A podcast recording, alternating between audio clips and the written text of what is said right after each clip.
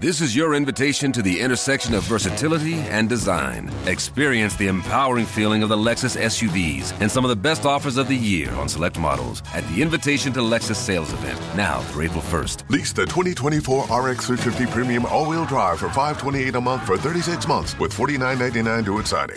Experience amazing at your Lexus dealer. Call 1-800-USA-LEXUS for important lease offer and pricing details. Not all customers will qualify. Offer in the Lexus Eastern area and it's April 1st, 2024. Herzlich willkommen beim Podcast der Mission Money. Weißt du, was das beste Gefühl der Welt ist? Für mich eine neue Aktie im Depot und vor allem, wenn ich weiß, dass ich mir die Ordergebühren gespart habe. Aktien so günstig kaufen, geht das wirklich? Klar, beispielsweise bei der Consorsbank mit den neuen 0 Euro Trading Offers. Du kannst Aktien, ETFs und Fonds ohne Ordergebühren handeln. Wichtig, das Angebot gilt nur für Neukunden und wenn es sich um das erste Depot bei der Consorsbank handelt. Und noch wichtiger, es gilt nur für den Onlinehandel, nicht für telefonische Orders und nur über den Handelsplatz TradeGate. Für die ersten sechs Monate ist der Handel ohne Ordergebühren, danach kostet jeder Trade 4,95 Euro an Grundgebühr. Und besonders spannend für die jungen Hörer das Young Trader Zero. Für alle zwischen 18 und 25 Jahren gibt es Trading für 0 Euro für zwei Jahre. Und wichtig allerdings auch nur, wenn es das erste bei der Consorsbank ist und wenn der Handel über TradeGate abgewickelt wird. Und für alle Fans von nachhaltigem Investieren gibt es auch ein tolles Angebot. Ihr habt mehr als 70 nachhaltige ETFs zur Auswahl. Besonders günstig für 3,95 Euro pro Order, wenn die ETFs über die Starpartner der Consorsbank gehandelt werden, beispielsweise BNP Paribas, iShares oder Amundi. Und dieses Angebot gilt unabhängig vom oben genannten 0-Euro-Angebot. Die wichtigsten Infos findest du allesamt in den Shownotes unter folgendem Link. consorsbank.de slash mission-money. Und jetzt viel Spaß beim Podcast.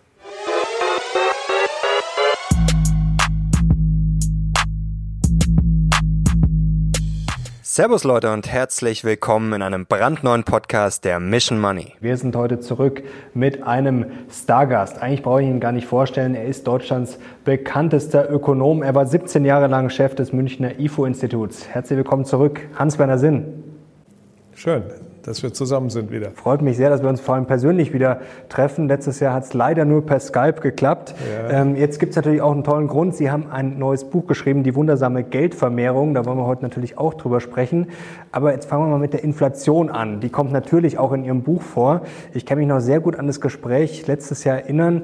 Da haben Sie die Inflation verglichen. Ähm, mit zwei Pferden und sie haben damals gesagt, das kann man sich vorstellen, die Zügel schleifen am Boden und dann, wenn es blöd läuft, sticht eine Hornisse den mhm. Pferd noch in den Hintern und dann geht die Inflation sozusagen durch die Decke. Jetzt ist die Inflation zuletzt ja stark angezogen, hat stark angezogen. Haben wir die Kontrolle jetzt über die Pferde schon verloren? Ja, äh, aus dem Grunde, den ich letztes Jahr erläutert habe.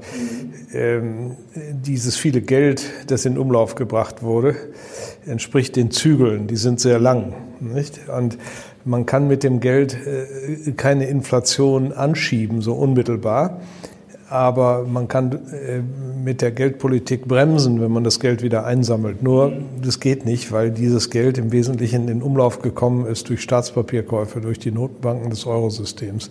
Konkret sind bis zum dritten Quartal dieses Jahres äh, für 4000 Milliarden Euro Staatspapiere insgesamt gekauft worden, die sich heute in den Bilanzen der nationalen Notenbanken und äh, des Eurosystems insgesamt befinden. Und wenn man das jetzt rückgängig machen wollte, äh, dann müsste die, müssten die Notenbanken diese Papiere wieder verkaufen an die Banken. Die Banken würden ihnen Geld geben und damit ist es aus dem Kreislauf raus. Das kann man dann verbrennen, das Geld. Das ist also wieder knapp. Aber äh, diese Verknappung, die ist schwierig, äh, weil sie ja die äh, Zinsen hochtreibt, beziehungsweise die Kurse der Staatspapiere, die man jetzt verkauft, in den nach unten drückt, was derselbe Vorgang ist. Ja, also wenn eine Kurssenkung ist, ist es ja eine Effektivzinserhöhung. Und äh, damit entstehen verschiedene Schwierigkeiten. Erstens hätten die Staaten Schwierigkeiten, sich in Zukunft zu finanzieren. Das war ja jetzt traumhaft günstig, auch für die hochverschuldeten Mittelmeerländer, die also fast Zinsen von Null hatten. Und äh, zweitens gibt es Schwierigkeiten bei den Banken, die noch ähnliche Papiere in ihrem Portfolio haben. Denn äh, die würden ja dann abgewertet und die Banken müssten die dann müsste die, müssen diese Abwertung ja irgendwie verbuchen. Nicht unmittelbar, das hängt davon ab, ob sie im Handelsbuch oder im Anlagebuch liegen, aber doch irgendwann äh, sind Wertverluste zu verbuchen und dann kämen doch viele Banken in Schwierigkeiten, die nur eine dünne Eigenkapitaldecke haben. Sie haben in Ihrem Buch geschrieben, dass diese Inflationspreisbremse nicht mehr funktioniert. Ja, also genau. sind wir jetzt quasi ja, hilflos ausgeliefert und müssen zuschauen. Ja, also wenn es eine Inflation gibt, das war vor einem Jahr, als wir sprachen, ähm, eine Theorie, die aber, äh, sagen wir mal, fundiert ist. Denn äh, der Lockdown auf der einen Seite und das viele äh, Geld, das die Staaten in die Hand nahmen, um die Nachfrage zu stützen, auf der anderen Seite waren ja ein Missverhältnis. Und wenn es eine Überschussnachfrage nach Gütern gibt, also es kann nicht mehr produziert werden und gleichzeitig wollen die Leute kaufen, dann geht's halt in die Preise. Und äh, was äh, vor einem Jahr eben die Theorie war, das ist jetzt die Realität. Wir sehen an den Statistiken, dass es tatsächlich massiv in die Inflation geht und nicht nur so ein bisschen, sondern stark. Und wie weit kann das jetzt führen? Also das ist, glaube ich, die Frage, die sich auch viele Zuschauer stellen. Ähm, wo führt das hin? Ja, also für eine Inflation äh, braucht es mehrere Sachen.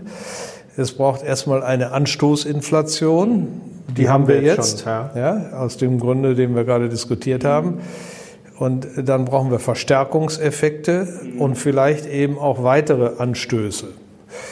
Äh, die Verstärkungseffekte liegen in einer Lohnpreisspirale und in einer Erwartung von Preiserhöhungen. Die Lohnpreisspirale wird jetzt also nächstes Jahr ablaufen. Die Gewerkschaften werden sagen, im Jahr 2021 äh, hatten wir so und so viel Inflation und das fordern wir jetzt obendrauf auf unsere äh, Lohnforderungen, auf die produktivitätsorientierten Lohnforderungen, die wir haben. Und das müssen die Firmen, weil es über die Produktivität hinausgeht, in die Preise überwälzen. Und damit, haben wir ein Stück kostengetriebener Inflation, nicht? Äh, das dadurch induziert wird. Und äh, das Zweite ist die Gewöhnung. Wenn man jetzt also die Inflation sieht, denkt man, naja, sie wird wahrscheinlich in der Zukunft auch bleiben. Und äh, dann gibt es den Versuch, der Inflation zuvorzukommen. Man kauft also langlebige äh, Konsumgüter, die man sowieso geplant hat, etwas früher, damit man nicht die Preissteigerung mitnimmt. Äh, Im Bau sehen wir das ja schon ganz deutlich, obwohl die Baupreise nicht mit zur Inflationsrate zählen. Aber da sehen wir das Phänomen, die Leute kaufen ihre äh, vermehrt jetzt Häuser äh, oder, oder Wohnungen, weil sie befürchten, dass sie nächstes Jahr noch teurer werden als jetzt.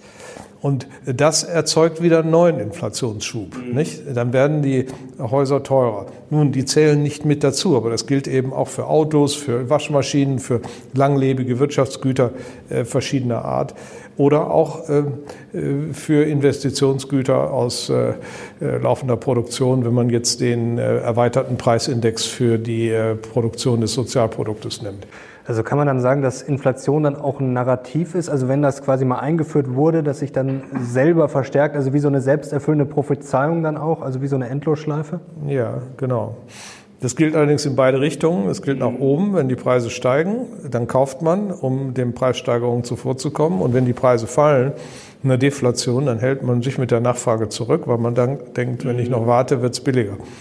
Äh, und das verstärkt dann die Deflation. Also äh, Preisänderungen sind grundsätzlich instabil und deswegen ist es so schwierig, äh, eine stabile, ein stabiles Preisniveau herbeizuführen. Und deswegen ist auch so wichtig, dass man das tut, weil sobald man abweicht von Null nach oben oder unten, entstehen dann doch solche Erwartungseffekte. Und je mehr man die Abweichung toleriert, desto schwerer ist es, das nochmal äh, wieder einzuholen. Und da liegen wir genau bei der EZB. Sie will also jetzt nicht dagegen vorgehen. Sie könnte, der Kutscher, den wir hatten, der könnte die Zügel einziehen, aber die Zügel sind sehr, sehr lang und die haben sich verheddert im Fahrwerk, äh, weil nämlich der Rückverkauf der Staatspapiere die Staaten in Schwierigkeiten brächte und die Banken in Schwierigkeiten brächte. Und da muss man noch eins bedenken, die Banken kämen deshalb in besondere Schwierigkeiten, weil sie ja äh, als der ganze Prozess entstand und äh, die EZB angefangen hat, ab 2015 diese Papiere zu kaufen,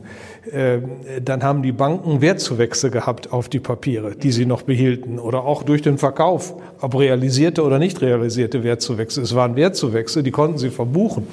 Sie haben also viel Eigenkapital ausweisen können konnten sich dann verschulden, sind zu den Banken gegangen, äh, zu anderen Banken gegangen und haben sich äh, Kredit besorgt und haben die, dieses Geld ausgeschüttet als Dividenden.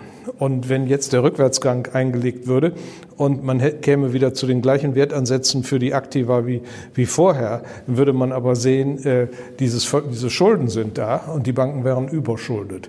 Und weil das so ist, wird aus politischen Gründen die EZB äh, diesen Rückwärtsgang nicht einlegen und kann deswegen nicht so leicht bremsen. Mhm.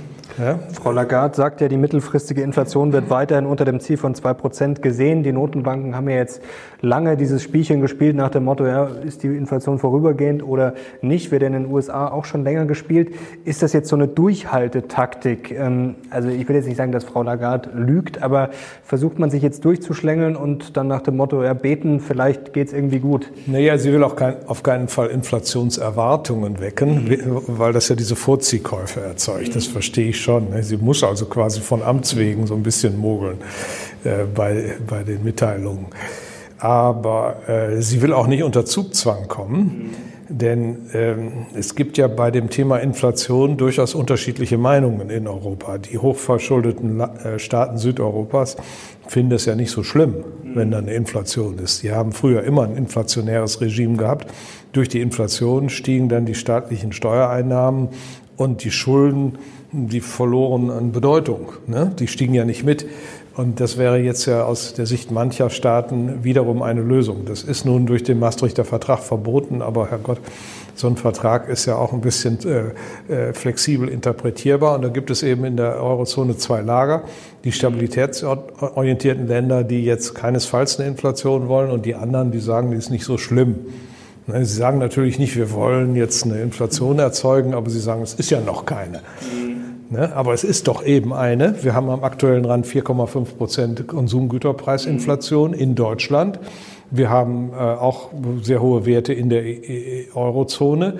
Wir haben in Amerika schon 6,2 Prozent am aktuellen Rand. Und das Schlimmste ist, wenn Sie mal in die Zukunft schauen, äh, dann sieht man äh, da weitere Gefahren, weil die äh, gewerblichen Erzeugerpreise besonders stark gestiegen sind. Was sind gewerbliche Erzeugerpreise?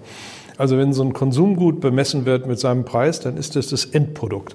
Aber das ist durch viele Produktionsstufen gegangen, bis es dann einmal beim Kunden angekommen ist. Ne? Man guckt nach dem Preis des Endproduktes. Man kann aber jetzt schon mal schauen, wie die Preise der ganzen Zwischenstufen, das sind ja jeweils auch Güter, Teilfabrikate, die gehandelt werden, wie die sich entwickeln. Und da gibt es einen Preisindex, der das misst und äh, wertschöpfungsgewichtet das aggregiert. Den macht das Statistische Bundesamt. Und äh, danach ist die Preissteigerung im September bereits 14,2 Prozent gewesen. Das ist ein sehr, sehr hoher Wert. Jetzt kann man mal in die Vergangenheit schauen, wo haben wir denn schon mal sowas gehabt? Na, also in den letzten 30 Jahren seit der deutschen Vereinigung sicher nicht. Hm, man muss noch weiter zurückgehen. Man muss zurückgehen bis zum Jahr 72, 73, dem ersten Ölpreisschock, wo man diese 14 Prozent auch gehabt hat. Also ein halbes Jahrhundert müssen wir zurückgehen. Und das zeigt das Außergewöhnliche der derzeitigen Situation. Das heißt also, die Inflation ist kein Zukunftsthema, äh, etwas, was vielleicht passieren könnte unter bestimmten Voraussetzungen. Sorry, sie ist massiv da. Und das liegt eben an dieser äh, Angebotsverknappung, die mit Corona zu tun hat. Das ist zum einen der Lockdown bei uns. Die Firmen haben im Winter nicht genug Material produziert. Aber zum anderen ist es ja auch äh, das, ist das Problem in der ganzen Welt. Während wir jetzt mit den Impfungen schon weit vorangeschritten sind, haben ja nicht alle äh, äh Länder so viel geimpft. Die Schwellenländer hinken hinterher. Die haben viel mehr Corona-Probleme als wir. Und auch China scheint noch Probleme zu haben. China äh, liefert halt nicht die Zwischenprodukte. Viele Konsumgüter, die wir haben, haben Teile, Vorprodukte aus China. Und die Endstufen macht man dann hier in Deutschland. Und äh, China äh, hat insbesondere die Häfen äh, ähm, jetzt ja, wie soll ich sagen, die Häfen äh, äh, äh, fertigen die Schiffe nicht schnell genug ab. Woran das jetzt genau liegt, weiß man nicht. Entweder ist es eine Direktive von oben, dass die Chinesen den Amerikanern und den anderen jetzt mal zeigen wollen, wie wichtig sie sind und sie sollen mal aufhören mit diesem äh, Powerplay, ne? Wir, die harte Linie, die Amerikaner gegen die Chinesen hier äh, fahren wollen, um das mal klar zu machen, dass das nicht geht. Es äh, kann aber auch sein, dass es wirklich nur Corona ist denn die Häfen interpretieren die Quarantäneregeln sehr exzessiv. Es ist ja immer schon seit dem Mittelalter so gewesen, wenn ein Schiff irgendwo ankam, das aus, äh, aus Übersee äh, eintraf, äh, dann musste es erstmal in Quarantäne, weil äh, die Hafenbehörde sicher gehen wollte, dass da keine Seuchen eingeschleppt werden. Das ist ein altes Thema, können Sie in Romanen und überall nachlesen. Und diese Regelung wird im Moment sehr exzessiv interpretiert von den chinesischen Hafenbehörden. Und das bedeutet, dass sie die äh, äh, Frachter nicht löschen, die ankommen bei ihnen und dann auch eben nicht neu beladen können. Die liegen da alle in der See äh, und warten darauf, dass sie drankommen. Und die Frachtkapazität, die, die ist blockiert. Äh, das ist die Erklärung dafür, dass die Frachtraten im Containerverkehr seit 2019 sich mehr als verzehnfacht haben. Ja, das ist schon also enorm. enorm. Ja. Äh, und diese Verzehnfachung reflektiert nur die Schwierigkeiten überhaupt, Güter aus China nach Europa zu transportieren. Und wenn da so ein Chip jetzt fehlt bei der Waschmaschine oder bei der Automobilherstellung, dann äh, kann das Endprodukt eben nicht ausgeliefert werden. Das Gleiche gilt für Aluminium und Magnesium. Nicht? Äh, Magnesium kommt vor allem aus China und äh, die äh, Metall, die leichten Metallteile, die heute in Motoren verschiedenster Art verarbeitet werden, sind eben häufig Mag äh, Aluminium-Magnesium-Legierungen. Ja? Und die kann man jetzt nicht herstellen und deswegen ist die Produktion bei uns blockiert. Wir haben also eine Angebotsverknappung äh, durch eigene Lockdowns und durch die Hafensperrungen in China. Und äh, Gleichzeitig haben wir diese riesigen Ausgabenprogramme, die äh, der deutsche Staat hier beschlossen hat. Äh, allein die haushaltswirksamen Maßnahmen, die letztes Jahr beschlossen wurden, waren äh, 20 Prozent des BIP, beziehungsweise wenn man es mal auf zwei Jahre verteilt, dann nur noch 10. Aber das Prozent, das ist auch sehr, sehr viel. Also da wird die Nachfrage gestützt, den Leuten wird Geld in die Hand gegeben als Kurzarbeitergeld. Äh, es wird ihnen Arbeitslosengeld bezahlt, es wird äh, äh, werden die Firmen unterstützt. Äh, Gaststätten haben 70 Prozent ihres Umsatzes ersetzt gekriegt. Also da floss viel Geld in die Unternehmungen rein, ohne dass die produziert haben. Und das Geld ist dann Nachfrage und die, das Angebot fehlt. Eine Situation, wo das Angebot zu knapp ist und deshalb ähm, Wirtschaftswachstum äh, das Wirtschaftswachstum beschränkt, nennt man Stagflation. Wir hatten das in den 70er Jahren, damals gab es auch die ökonomischen Theorien, die das äh, alles dargestellt haben. Die sollte man jetzt mal wieder rauskramen und sehen, äh, wie die Mechanismen sind. Wir haben eine Stagflation. Die europäische Wirtschaft ist stagflationär überhitzt. Okay. Ja? Jetzt würde mich interessieren, Ihre Einschätzung. Wir hatten vor kurzem äh, Gerd Kommer zu Gast, der meinte, historisch gesehen, eine Inflation von 10 bis 15 Prozent ist natürlich viel, aber das kann die Wirtschaft verkraften. Wie viel Sorge machen Sie sich denn gerade? Also wie gefährlich ist das Ganze? Für Welche unseren, Wirtschaft verkraften? Ähm, Wer ist denn die Wirtschaft? Ja, das ist die Frage jetzt an Sie. Also machen Sie sich Sorgen? Geht das die schief? Wirtschaft, die Wirtschaft verkraftet das ja locker. Die sind ja die Gewinner. Ein Unternehmen hat üblicherweise äh, Schulden gemacht. Und äh, kann jetzt die Preise erhöhen und äh, äh, läuft also mit den Umsätzen und den Preisen, wenn die anderen das auch alle machen, die sind Schulden weg. Die sind ja doch die Gewinner. Also äh, das ist eben das Problem. Es gibt ein riesiges Verteilungsproblem. Die Wirtschaft findet das gar nicht so schlecht mit der Inflation und die Sparer, die den Banken, die ihre ihre Ersparnisse anvertraut haben, damit die die weiterreichen an die Firmen, die sind die Gelackmeierten. Und es, sind, es gibt Verlierer. Und diese Verlierer sind viele. Es sind viele, viele Verlierer. Kleine Leute, die ein bisschen was gespart haben, Sparguthaben haben, Lebensversicherungsverträge haben, die müssen jetzt Angst haben um ihr Geld. Nicht? Und die Schuldner, auch der Häuslebauer, der sich einen Kredit genommen hat, gehört ja, ja tendenziell zu den Gewinnern. Und diese Umverteilungseffekte sollte man nicht gering schätzen, denn die, die können eine Gesellschaft destabilisieren. Das wäre jetzt die nächste Frage. Also klar, wenn jetzt die Preise um 5 oder 10 Prozent steigen, vielleicht auch noch um 15, 15 äh, Prozent, dann findet es die Wirtschaft ja, vielleicht sogar noch äh, ganz gut, wie Sie gerade sagen. Aber gibt es nicht irgendwann so einen Kipppunkt, wo das Ganze eskaliert? Also ich sage jetzt mal Richtung Hyperinflation, wo es dann drunter und drüber geht. Das kann ja dann auch nicht mehr im Interesse der Wirtschaft sein, wenn, sage ich mal, wirklich dann äh, Sachen destabilisiert werden. Also machen Sie sich darum Sorgen oder ist das unrealistisch? Ich mache mir schon Sorgen, aber es ist auch nicht realistisch. Äh, ich mache mir auch über unrealistische Dinge äh, Sorgen als Ökonom. Also es ist ja immer bei der Frage, äh, ob ein schlimmes Ereignis passiert, die Frage, wie wahrscheinlich es ist und wie, wie schlimm es ist. Es ist also praktisch das Produkt aus Wahrscheinlichkeit und Grad der Schlimmheit. Ja? Eine Hyperinflation ist nicht sehr wahrscheinlich aber sie wäre natürlich sehr, sehr schlimm. Und weil das so ist, müssen wir auch aufpassen, dass äh, auch im Ansatz keine Prozesse entstehen, die dann äh, sich selbst verstärken können zu einer Hyperinflation. Ich meine, man hat auch äh, im Ersten Weltkrieg, als die, der Keim für diese Hyperinflation vor 100 Jahren gelegt wurde, die dann kulminierte 1923, das ist ja nicht gewollt. Man wollte ja keine Inflation machen. Es war ja anfangs auch nur wenig.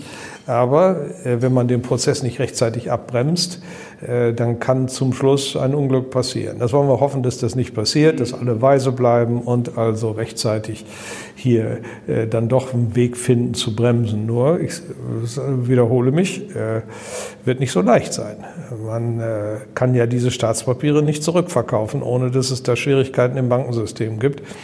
Man könnte noch sagen, dass die EZB jetzt äh, vielleicht selber Kredite aufnimmt bei den okay. Banken, dann würde ja auch Geld, Liquidität rausfließen aus dem Bankensystem zur Zentralbank und dann ist es weg. Nur dann müsste sie ja auch ordentliche Zinsen zahlen dafür, dass sie die Kredite bekäme. Und sie müsste ähm, mehr Zinsen zahlen, als sie selber einnimmt aus den Staatspapieren, die sie hat. Das wäre ja ein äh, rechtliches Problem, weil das eine offenkundige Finanzierung der Staaten wäre, die die EZB vornimmt. Ne? Sie zahlt selber höhere Zinsen, als die den Staaten in Rechnung stellt, die sich bei ihr verschuldet haben, indirekt, äh, indem die Staatspapiere bei ihr landeten. Also es geht, glaube ich, nicht. Zumal ja das deutsche Verfahren Verfassungsgericht festgelegt hat, dass äh, Staatspapiere, äh, die die EZB hält, nur im Ausnahmefall bis zur Endfälligkeit gehalten werden können. Mhm. Und äh, das hat sogar der EuGH akzeptiert. Äh, und das bedeutet, dass wenn die Notwendigkeit besteht, die Geldmenge zu verringern, dann darf die EZB rechtlich äh, gar nicht diesen Schritt gehen, sich selber zu verschulden, sondern dann muss sie stattdessen erstmal die Staatspapiere zurückgeben. Nicht? Mhm. Ja? Und da stecken wir jetzt schon irgendwo in der Falle. Also Sie haben ja, da stecken wir in einer rechtlichen und ökonomischen Falle. Wie würden Sie jetzt agieren? Also es ist ja irgendwie schwierig. Also kann nee, man ich würde bremsen? Sie, ich, ja, schwierig. Äh, man muss dann was zur Bankenrettung machen. Äh, man muss auch das, das, das Phänomen ist, wir sind in einer Sackgasse und äh, Sie fragen mich jetzt, wie kommt man aus der Sackgasse raus? Ja, fragen Sie mich doch was Leichteres. also ich warne nur davor, jetzt äh, weiter in die Sackgasse zu fahren. Das wäre mal das Erste. Mhm. Ne? Man weiß da hinten, das ist ja ein Ende, warum fahre ich denn weiter? Also vielleicht sollte ich vorher drehen. Mhm. So schwierig es ist. Oder jedenfalls nicht mehr weiterfahren. Aber lieber mit, äh, wie Sie sagen, mit etwas Schmerzen oder Kollateralschäden ähm, Fragen Sie mich leichteres. Ich weiß es nicht. Das ist ein schwieriges Thema. Mhm. Wir, wir, kommen hier an die Grenzen der Funktionsweise des Eurosystems. Mhm. Okay. Ähm, jetzt vielleicht ein Punkt, der auch wichtig ist. In den USA wurde ja die Zinswende, vielleicht Zinswändchen besser gesagt, eingeläutet. Also da geht es ja zumindest ein bisschen in Richtung Bremsung. Ist das eigentlich ein Problem, wenn wir jetzt in Europa nicht bremsen und in den USA, wenn das auseinandergeht? Oder ist das vielleicht sogar hilfreich? Wie schätzen Sie das ein? Nein, das ist, wird dann besonders gefährlich für die Inflation, weil wenn die Amerikaner bremsen und die Zinsen erhöhen und die Europäer machen nur zögerlich mit, ne, vielleicht nur ein bisschen oder gar nicht, dann äh, erhöht sich ja das Zinsdifferenzial zwischen Amerika und Europa. Was machen die Anleger? Sie kaufen amerikanische Staatspapiere. Sie äh, investieren also in den Dollar, kaufen Dollars. Äh, der Dollarkurs geht hoch, beziehungsweise der Eurokurs geht runter. Und wenn der Eurokurs runtergeht, dann werden alle Importwaren teurer. Das, dann kriegen wir eine importierte Inflation noch obendrein. Also ist das Europa ist so ein weiterer An gelackmeiert jetzt. Also ist das noch ein Zusatzrisiko? Ja, es gibt so verschiedene Zusatzrisiken, die passieren. Also wir haben darüber geredet, wir haben die Anstoßinflation wegen Corona und den großen Ausgabenprogrammen der Staaten und der Unterstützungsprogramme. Das ist die Anstoßinflation, die wir jetzt haben. Und dann haben wir Verstärkungseffekte, darüber haben wir geredet. Ähm, die Erwartung, dass das noch weitergeht, Vorziehkäufe, Lohnpreisspirale, haben wir auch besprochen. Und was jetzt aber noch hinzukommt, ist, dass perspektivisch noch weitere Verstärkungen da sind. Das Zinsdifferenzial haben wir besprochen. Und äh, dann gibt es am Horizont äh, kostenseitige Verstärkungseffekte, zum Beispiel über die Energiewende. Äh, machen wir uns nichts vor, wenn wir jetzt also äh, alles äh, verbieten wollen bis 2045 und das schon energisch angehen wollen, das Verfassungsgericht hat das jetzt ja auch eingefordert, dass wir nicht noch zögern können, sondern richtig zur Sache gehen müssen, dann wird es alles teurer, weil wir zwingen ähm, die äh, Energieverbraucher jetzt auf die teure Energie.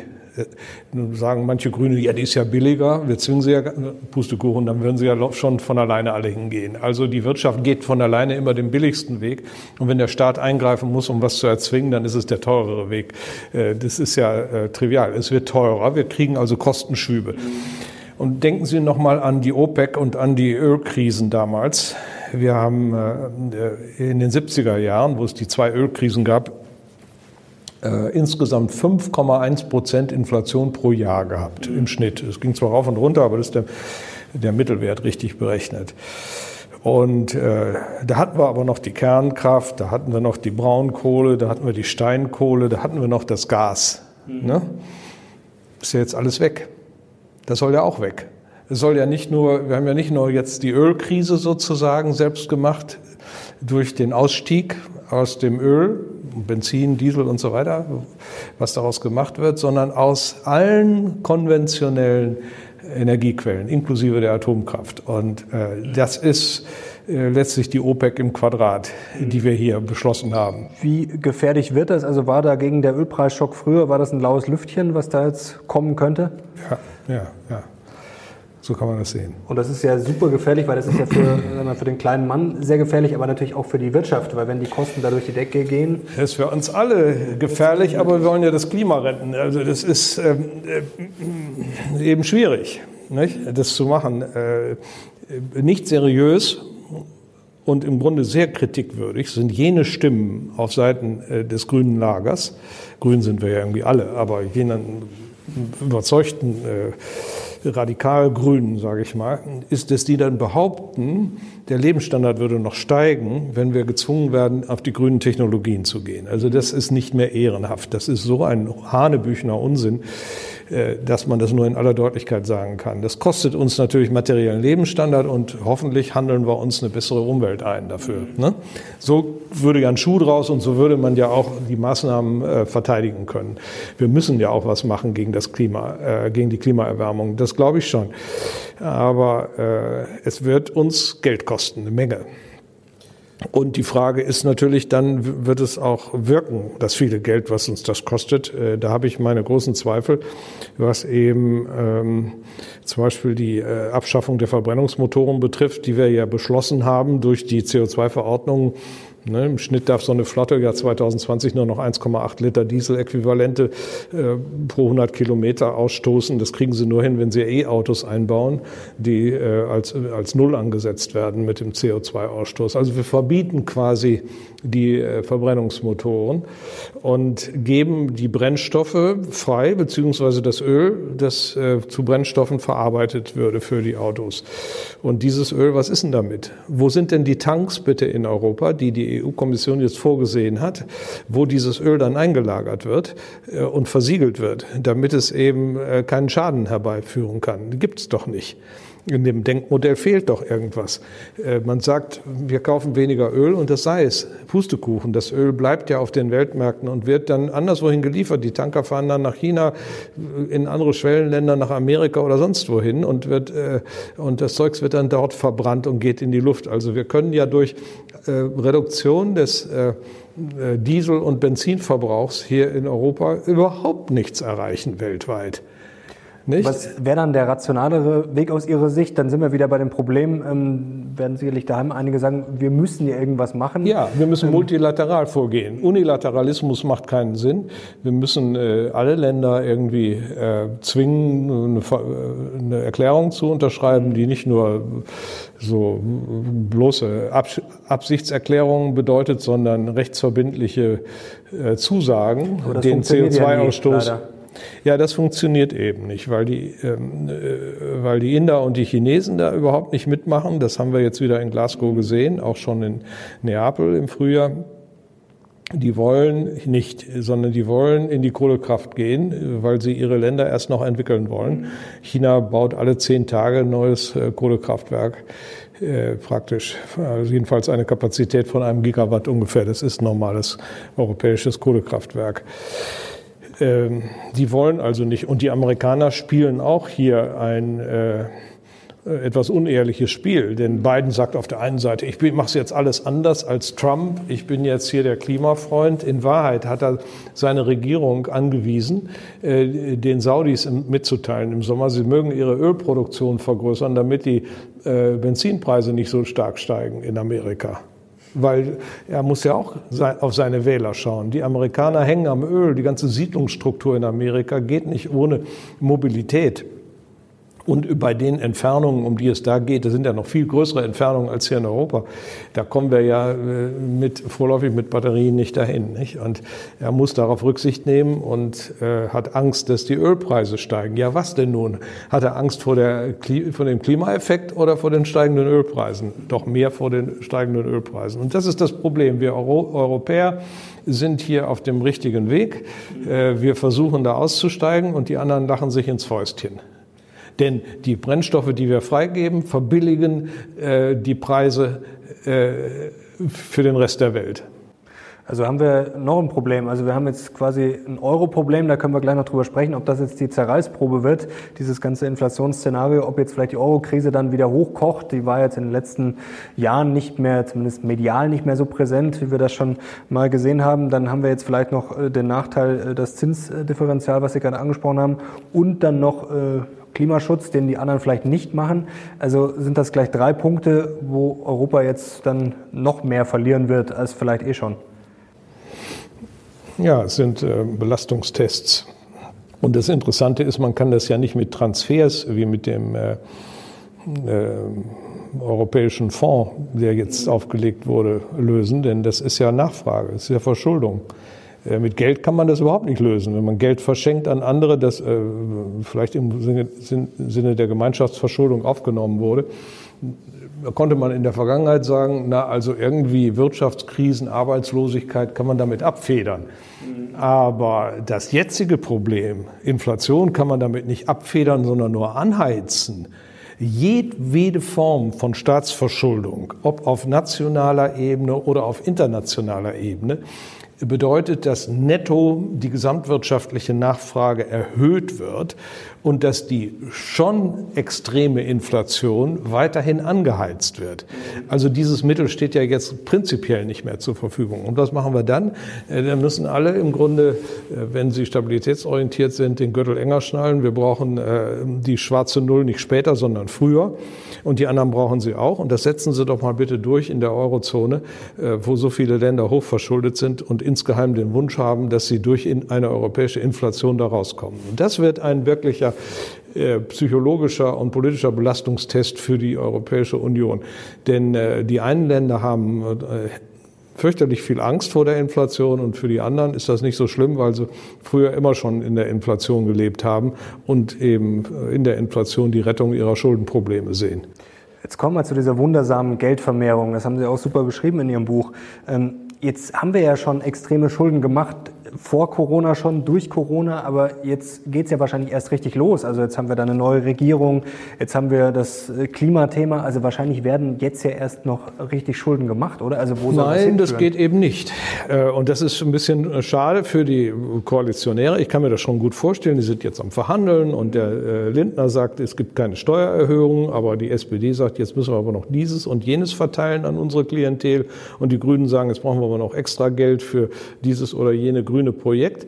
Also ähm, das beißt sich. Normalerweise würde man sagen, na, dann verschulden wir uns. Äh, verschulden ist aber verboten nach dem äh, Verfassungsgericht. Na gut, dann findet man vielleicht irgendwelche Schlupflöcher, dass man Fonds hat, wie den Stabilisierungsfonds vom letzten Jahr mit 200 Milliarden. Ähm, dessen Defizit wurde gar nicht zum Staatsdefizit gerechnet, obwohl die Schulden zu den Staatsschulden zählen. Das kann man ja wiederholen. Äh, solche Tricksereien sind sicher in der Luft. Nur, es nützt nichts. Es ist äh, der Wirtschaft egal, wie das rechtlich gestaltet wird. Nachfrage ist Nachfrage. Und alles, was man in dieser Richtung unternimmt, heizt die Inflation weiter an. Also man kann das jetzt gar nicht machen. Deswegen habe ich überhaupt kein Verständnis für die, die immer noch sagen, die Zinsen sind doch so niedrig, da müssten wir uns doch verschulden. Die anderen tun das auch. Das ist sowas von kurzsichtig. Die berücksichtigen nicht, dass eben äh, statt äh, der steigenden Zinsen, die dabei herauskommen, eine steigende Inflation herauskommt. Äh, in irgendeiner Form zieht man Ressourcen, dann äh, äh, anderen, entzieht man sie anderen Verwendungen. Und das geht halt über steigende Preise. Jetzt haben Sie das ja auch beschrieben, der Bestand an Zentralbankgeld im Euroraum hat sich seit dem Beginn der Finanzkrise im Sommer des Jahres 2008 bis zur letzten Überarbeitung des Manuskripts im September 2021 fast versiebenfacht. Ähm, Wirtschaftswachstum hatten wir jetzt aber nicht viel. Was sich wahrscheinlich viele Leute zu Hause fragen, das ist ja immer sehr abstrakt. Also wir wissen ja, es wird viel Geld gedruckt, sagen wir immer. Ähm, die Leute können sich, glaube ich, mal nicht so vorstellen, wo, wenn es so viel Geld gibt, wo verschwindet das denn, wenn dann die Wirtschaft nicht wächst? Äh, vielleicht können Sie das mal ganz kurz erklären. Ja, also was passiert ist, zum Beispiel der deutsche Staat verschuldet sich äh, bei den Banken, verkauft ihnen Staatspapiere. Die Banken geben, verkaufen diese Staatspapiere weiter an die Bundesbank. Die Bundesbank äh, druckt frisches Geld, gibt es den Banken. Ne? Und das Geld fließt also über die Banken an den Staat. Der Staat bezahlt das Kurzarbeitergeld. Äh, der, der Kurzarbeiter kriegt das Geld und geht damit einkaufen. Also äh, das ist der Prozess. Aber indem man es aus, verausgibt, äh, gabt, ist es ja nicht weg. Geld hat dann niemand anders. Nicht? Das ist äh, der Spruch, den man so kennt. Es ist tatsächlich so, die Geldscheine liegen dann anderswo. Und äh, der andere kann dann auch vielleicht sie ausgeben, aber dann liegen sie wieder anderswo. Sie verschwinden nicht auf diese Weise. Und äh, das würde also dann eine Inflation erzeugen, wenn solch ein Kettenprozess tatsächlich intensiv in Gang kommt. Bislang ist das nicht der Fall gewesen. In all den Jahren, wo die Geldmenge vergrößert wurde, haben wir das nicht beobachtet. Es gab keine Sonderinflation. Im Gegenteil, man hatte manchmal Angst um eine äh, mögliche Deflationsgefahr, obwohl ich das auch für total übertrieben hielt. Was ist also mit dem Geld passiert? Es wurde gehortet. Es wurde gehortet im Portemonnaie, im Safe, unter der Matratze, vor allem aber von den Banken, die äh, Zentralbankgeld in digitaler Form halt als äh, Kontogeld bei ihren Notenbanken haben. So wie wir ein Konto bei unserer Geschäftsbank haben, hat die Geschäftsbank ein Konto bei der jeweiligen nationalen Notenbank. Und da liegt das Zentralbankgeld also in elektronischer Form. Und äh, es wurde nicht in den Kreislauf gegeben. Es könnte aber jederzeit in den Kreislauf gehen. Und äh, wenn eine Inflation beginnt, eben wegen der Verstärkungseffekte, die ich erwähnt habe, und dann müsste man das irgendwie verhindern, dann müsste man es einsammeln und man kann es nicht. Ich, da sind wir wieder am Anfang unserer Diskussion. Jetzt wissen wir dass es nicht geht, unbegrenzt Geld zu drucken. Das weiß ja eigentlich jeder. Aber irgendwie, äh, Sie schreiben das ja schön, der Schein trügt, denn es gibt keine geheimnisvollen Mächte, die in der Lage sind, für eine Volkswirtschaft Ressourcen aus dem Nichts herbeizuzaubern. Jetzt haben wir ja seit Jahren dieses Phänomen, dass es irgendwie immer weiter hinten rausgeschoben wird. Und man weiß eigentlich, dass es irgendwann, irgendwann schiefgehen muss, aber man macht es trotzdem. Ähm, Kommt jetzt die Quittung? Haben Sie das Gefühl, dass jetzt irgendwie dann vielleicht mal ja, der Zeitpunkt gekommen ist, wo es dann die Quittung gibt für diese ganzen Schuldenmachereien? Ja, sicher.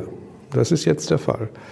Also diese letztlich verantwortungslose äh, Gelddruckerei äh, schien unproblematisch zu sein, solange das Geld in den Horten abgelagert wurde. Und jetzt haben wir aus anderen Gründen, nicht deswegen, aus anderen Gründen eine Inflation. Man müsste aber jetzt, um die Inflation zu bekämpfen, die aus anderen Gründen zustande gekommen ist, die Geldmenge einsammeln und das geht nicht. Also das, das ist schon die Quittung. Das ist schon die Quittung. Und solch eine Quittung äh, holen sich die Mächtigen immer. Also wir haben ja nun, wenn Sie in der Geschichte zurückgehen,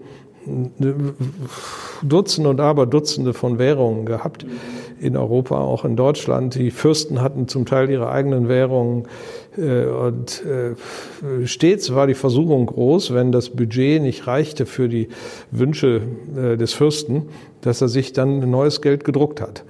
Äh, meistens hat er den Silbergehalt dann noch verringert ähm, und aus äh, alten, äh, einer alten Silbermünze zwei neue gemacht, ne? wo also mehr Kupfer und Zink und sowas drin war. Und das schien anfangs dann zu funktionieren, weil die äh, Leute, die für den Staat dann arbeiteten und ihm Waren brachten, damit zufrieden waren, wenn sie dieses Geld bekamen. Nur man merkte auf die Dauer, dass es zu viel von der Sorte gab. Und dann setzte äh, meistens dann doch irgendeine Inflation ein. Kein geringerer als Nikolaus Kopernikus hat übrigens darüber geschrieben, einer der großen Ökonomen unseres Landes. Das möchte ich mal betonen, ist ja nicht nur ein Astronom, sondern hat auch äh, wichtige ökonomische Schriften äh, äh, verfasst.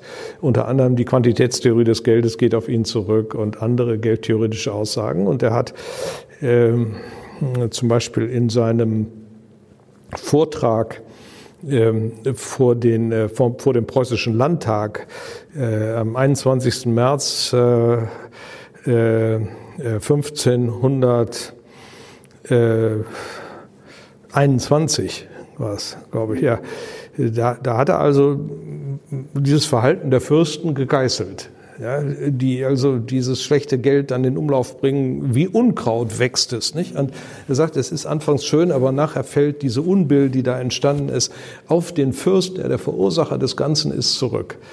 Und ich finde, das ist so passend. Äh, diese erste ökonomische Schrift, äh, die auf Deutsch übrigens erstellt wurde, äh, neues Frühes Neuhochdeutsch, so heißt das in der Fachsprache, ja, kann man gerade so verstehen, wenn man es liest, äh, ist, ist äh, sehr trefflich für die, das Verständnis der heutigen Situation. Die Potentaten der heutigen Zeit sind auch nicht anders als die von früher. Das ist immer zu verlockend, wenn man die Druckerpresse unter Kontrolle hat. Aber wissen die das? Ist das äh, Unwissen oder ist das einfach Berechnung? Woher kommt dieser Glaube an diese wundersame ja, Geldvermehrung? Weil eigentlich, wenn man immer wieder dasselbe macht und auf einen anderen Ausgang hofft, zunächst einmal hofft, zunächst einmal ist das doch schön. Die müssen da nicht viel wissen. Die brauchen ja nur zu wissen, dass Geld schön ist, wenn man es ausgibt. Also dann machen sie das.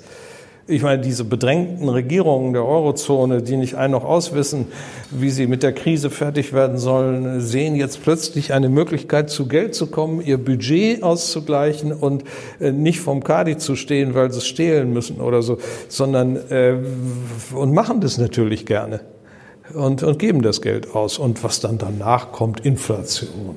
Ja, also da hat man erstmal gesagt, ja, wir wollen ja sogar ein bisschen Inflation. Äh, äh, Mario Draghi hat immer gesagt, äh, unser Mandat ist es, Preisstabilität zu gewährleisten. Und Preisstabilität heißt nicht, wie Sie denken, null Prozent. Denken Sie falsch. Preisstabilität heißt zwei Prozent Inflation.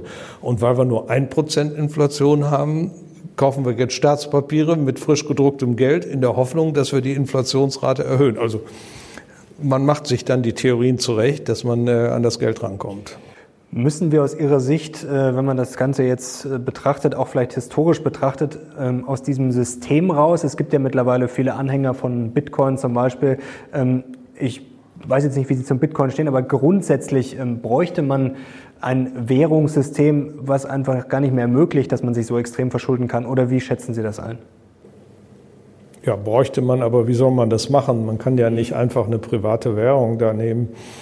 Äh, äh, damit eine Währung äh, funktioniert, äh, darf es auch nur eine sein und nicht zwei und nicht drei und nicht Dutzende wie jetzt. Der Staat könnte sie das auch ist ja völliger, völliger Wahnsinn, so viele verschiedene Währungen zu haben. Theoretisch.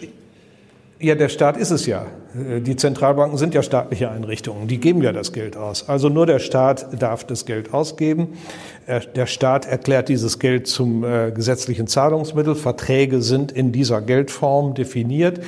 Ähm, jeder kann sich darauf verlassen. Es gibt ein einheitliches Geld für alle und deswegen funktioniert die arbeitsteilige Wirtschaft. Und sobald man anfängt, da an diesem Grundprinzip äh, dran rumzuschrauben mit Bitcoins und Co., ist das nicht gut. Ja, ich meine, verstehe das, dass das Mining da stattfindet und das sind private Gewinne, aber es ist äh, volkswirtschaftlich nicht sinnvoll. Es ist sinnvoller, lieber das vorhandene Eurogeld zu stabilisieren. Glauben Sie, dass der Bitcoin früher oder später verboten wird, wie das ja Weiß ich, ich bin ja kein Hellseher, aber das ist das Risiko natürlich, wenn äh, das zu sehr um sich greift, dass dann die äh, Staaten ähm, diese Art von auch schädlicher Konkurrenz ver äh, verbieten. Wollen wir mal kurz noch zu Lockdown, Corona und Co. kommen. Vor einem Jahr, ähm, da haben wir darüber gesprochen, äh, haben Sie auch gesagt, äh, es hängt alles davon ab, ob die zweite Welle kommt. Hm. Jetzt sind wir in der vierten Welle. Wer hm. weiß, wie viele Wellen noch kommen, äh, obwohl ja jetzt schon sehr viele Menschen geimpft sind. Äh, wie schätzen Sie denn dieses Problem ein? Vielleicht gerade jetzt auch mittel- bis langfristig? Ja, äh, wir kriegen das schon in den Griff. Also denn in den Krankenhäusern sind ja nur die Ungeimpften und die anderen werden jetzt auch noch geimpft. Äh, man äh, appellierte weiter an die Vernunft, das hat nicht geholfen und man wird sie dann zwingen, das zu tun. Bleibt auch nichts anderes übrig, weil das ist ja eine Gefährdung der anderen. Wenn ich mit meinem Auto hier fahre über die äh, Straße und da steht Schild 80, finde ich das auch manchmal übertrieben. Äh, ich bin strikt dagegen, aber es nützt mir nichts. Ich muss trotzdem das einhalten, weil sonst werde ich geblitzt und muss eine Strafe zahlen. Und äh, wenn ich nämlich schneller fahre, ist aus der Sicht eben äh, der Verkehrsregler damit eine Lebensgefahr für andere Menschen verbunden. Also wir akzeptieren doch alle, dass man die Verkehrsregeln einer zivilisierten Gesellschaft einhält. Und das gilt eben insbesondere für, den, für die Impfung Impfung. Und wenn es nicht freiwillig geschieht, dann muss es eben erzwungen werden. Äh, da führt überhaupt kein Weg dran vorbei, bis auf die medizinischen Ausnahmetatbestände. Äh, die Italiener und die Franzosen haben das ja gemacht. Sie können in Italien äh, keine Arbeitsstätte betreten, ohne dass sie geimpft sind, es sei denn, sie bringen jeden Tag einen PCR-Test. Den müssen aber selber bezahlen. Und das, das macht man drei Tage lang und dann lässt man sich impfen. Ne? Also ich verstehe diese Art von Diskussion hier in Deutschland überhaupt nicht. Also das ist extrem, aus Ihrer Sicht extrem auch? antiwissenschaftlich. Ja, warum sind die Deutschen nicht in der Lage, wissenschaftliche Erkenntnisse so zu nehmen, wie sie sind und den Fachleuten zu vertrauen? Also ich kann es nicht begreifen. Was ist das bloß für eine eigenartige emotionale Diskussion? Und wer hier sich auf Freiheitsrechte der Bürger betrifft, äh, bezieht, der hat eben das Thema der Externalität des menschlichen Verhaltens nicht begriffen. Hm, Marktfreiheit ist äh, nur da sinnvoll, wo eben diese Externalitäten, und hier sind es massive, auf, auf, auf, mit Lebensgefahr für andere Menschen nicht auftreten. Wie sehen Sie denn generell in diesem Aspekt jetzt? Äh ja, ja ich wollte noch eins dazu sagen, aber jetzt mal zum Grundsätzlichen. Also ich bin da recht optimistisch, mhm. äh, um darauf zurückzukommen, was also hier passieren wird. Äh, Sie sehen das auch schon an den Todesfallzahlen. Vor einem Jahr bei der Welle, die damals zum Jahresende auch stattfand, äh, war es so, dass äh, die Zahl der Gestorbenen ein Zweihundertstel war von denen, die positiv getestet wurden. Ein Zweihundertstel bei der Frühjahrswelle im Mai oder so, wo schon einige geimpft waren und man auch schon bessere Medikamente hatte, war es dann ähm, nur noch ein Fünfhundertstel. Und jetzt bei der aktuellen Welle ist es so, dass wir nur noch ein Achthundertstel äh, an Todesfällen zu äh, beklagen haben. Das heißt, während die Inzidenzzahlen hochschießen, tun das die Todesfallzahlen eben nicht.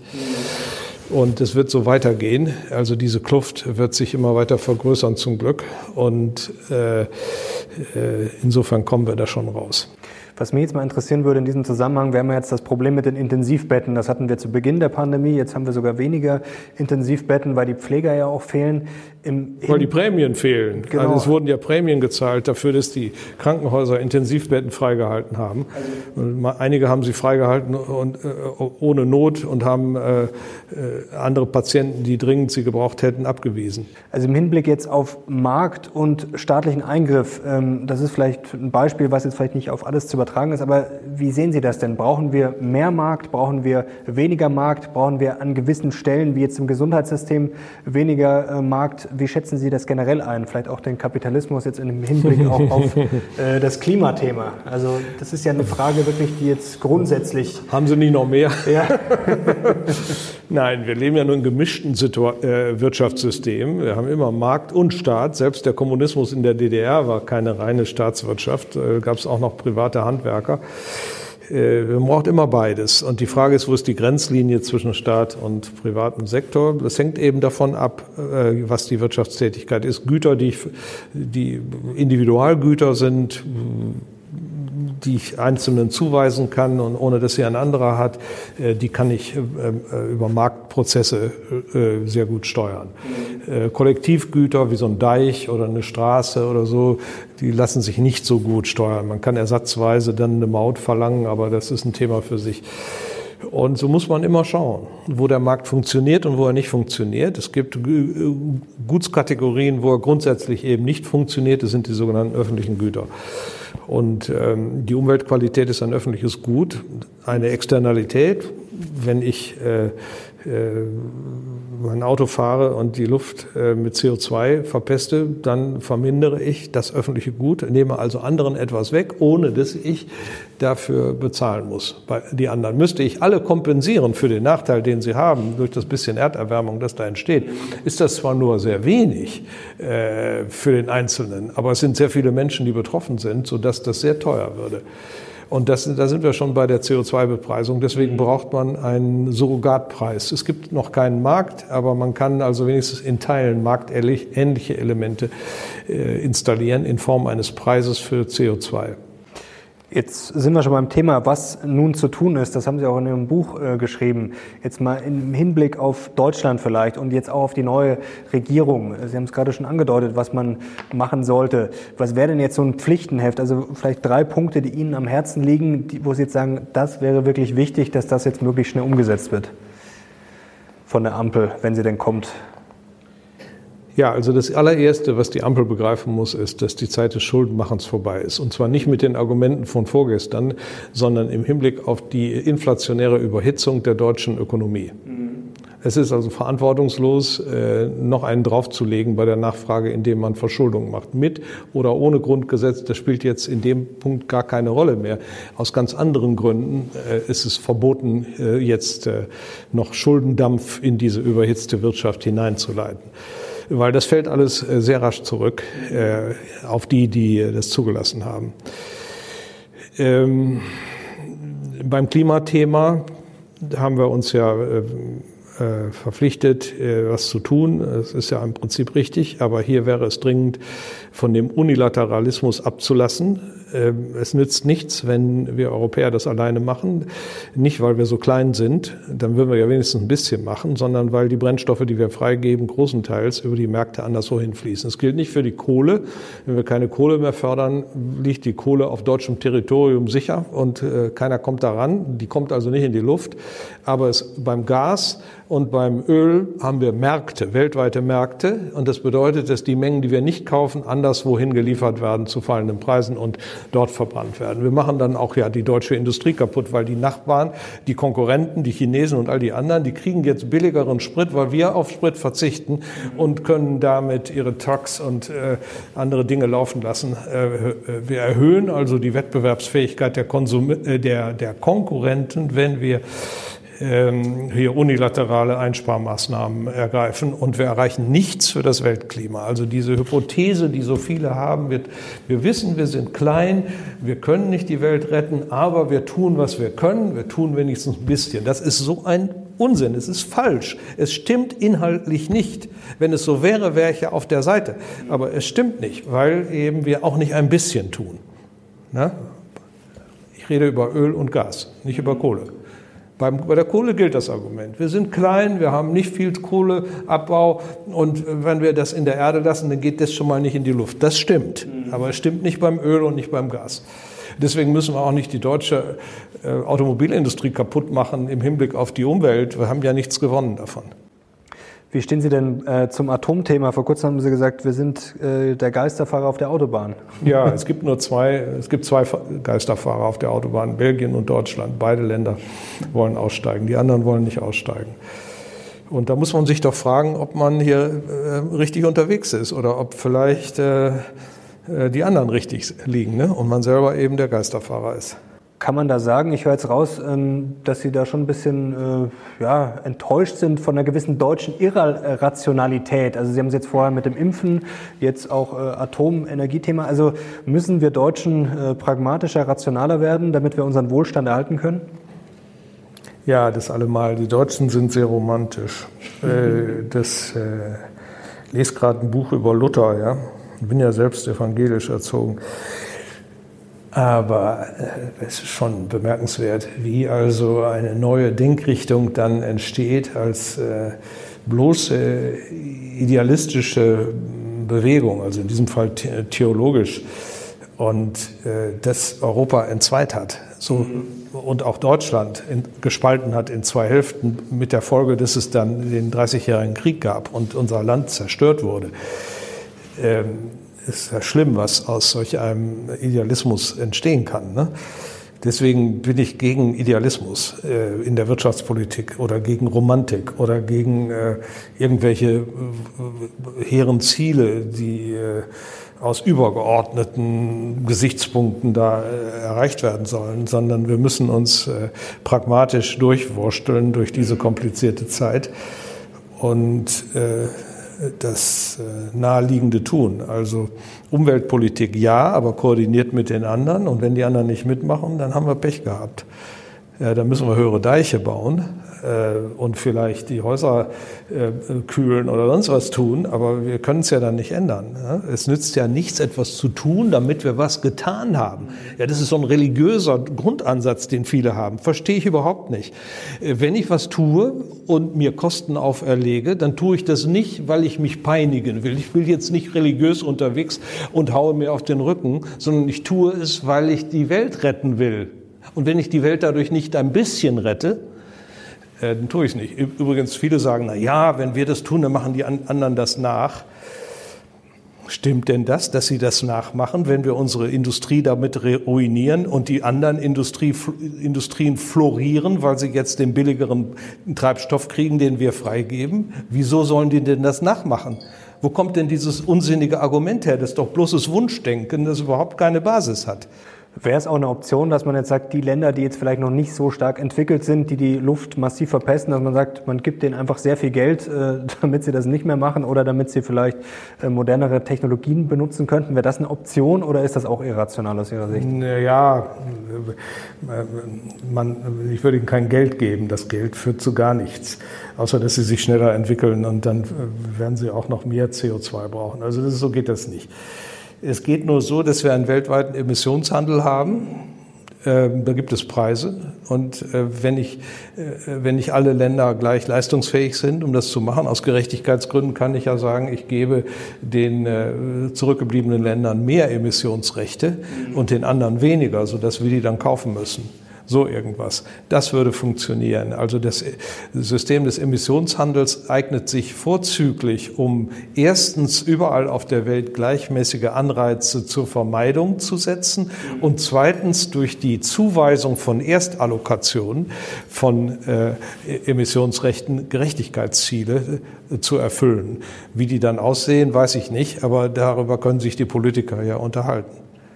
Was wäre denn jetzt die rationale Lösung, äh, wenn wir vielleicht auch nochmal bei Deutschland bleiben, in Sachen Steuern? Sie haben gesagt, auf keinen Fall mehr Schulden. Ähm, es wäre ja auch grundsätzlich gut, wenn der Staat mehr Einnahmen hätte, um vielleicht mal die Schulden zu reduzieren. Aber Steuererhöhungen wären doch trotzdem Gift im aktuellen ja, schauen Sie, wir haben, wir haben eine Staatsquote, die ist inzwischen über 50 Prozent gestiegen. Wir waren vor wenigen Jahren noch äh, unter 45 Prozent. Und wir bewegen uns in die Richtung auf Frankreich, welches ja Spitzenreiter da ist, und Dänemark mit 55, 56 Prozent. Also das ist für meine Begriffe zu hoch. Ne? Wenn Sie mal auf einer Skala von 0 bis 100 ähm, äh, Staatsanteil sich die Länder so einreihen, dann würde ich sagen, 100 Prozent ist der reine Kommunismus und null ist die reine Marktwirtschaft. Wir wollen weder das eine noch das andere. Es kommt um, auf eine Mischlösung an. Aber wer über 50 ist, ist dem Kommunismus näher als der Marktwirtschaft. ja? Also ähm, würden Sie sogar Steuersenkungen jetzt vorschlagen oder wäre das auch ein falsches Signal? Nein, aufhören, sich zu verschulden.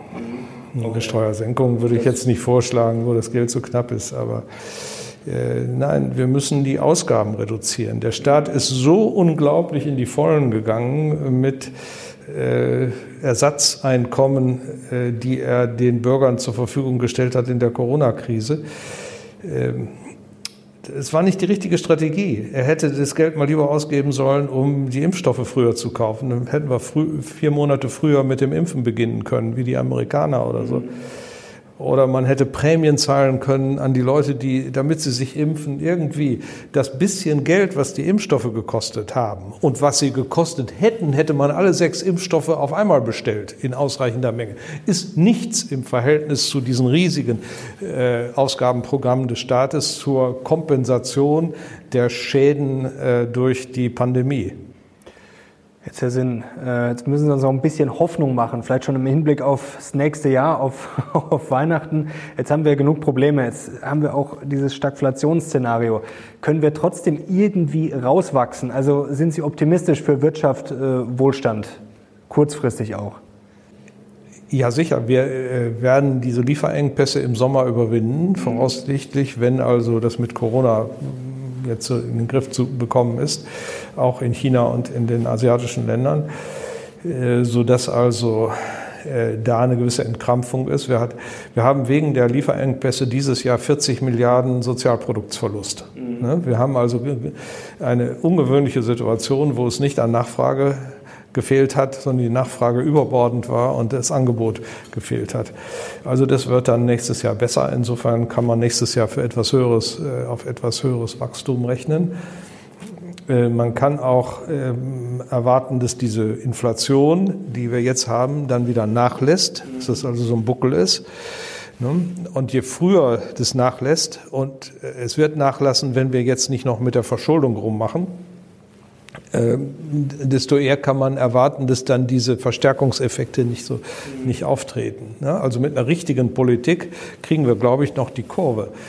Äh, aber nicht mit einer Politik, wo alle sagen, hier, ich habe jetzt diese eine Wunschliste, die will ich jetzt alle für meine Leute realisiert haben und äh, Geld muss irgendwo herkommen, wenn nicht von den Steuern, dann über Verschuldung. Äh, dann geht's schief. Ne? Also ich plädiere dafür, die richtige Politik zu machen und dann haben wir auch ein schönes Ergebnis. Also wir stecken in der Sackgasse, aber wenn wir jetzt nicht zu romantisch sind, dann können wir noch äh, das Ganze. Ja, man wurschtelt sich immer irgendwie durch. Abhängen. Aber wir sind in einer Zeit des Regimewechsels, nachdem wir jetzt 13 Jahre praktisch äh, Krise, Nachfragekrise hatten und wo nachfragestützende Maßnahmen richtig waren und man Verschuldung auch irgendwie legitimieren konnte, ist es jetzt vorbei. Jetzt sind wir in einem inflationären Regime und wir müssen sehen, dass wir da wieder rauskommen. Und das werden wir hoffentlich gemeinsam schaffen. Herr Sinn, das hat sehr großen Spaß gemacht, war wie immer sehr lehrreich. Herzlichen Dank. Danke auch Ihnen. Und danke euch fürs Zuschauen. Und ich glaube, wir haben jetzt einige Themen diskutiert. Da könnt ihr euch jetzt mal die Köpfe heiß diskutieren in den Kommentaren. Und wenn es euch gefallen hat, gerne einen Daumen hoch. Und wenn ihr Hans-Werner Sinn wieder sehen wollt bei der Mission Money, dann natürlich gleich noch einen zusätzlichen Daumen nach oben. Danke Ihnen, danke euch. Wir sind jetzt raus. Bis zum nächsten Mal. Ciao.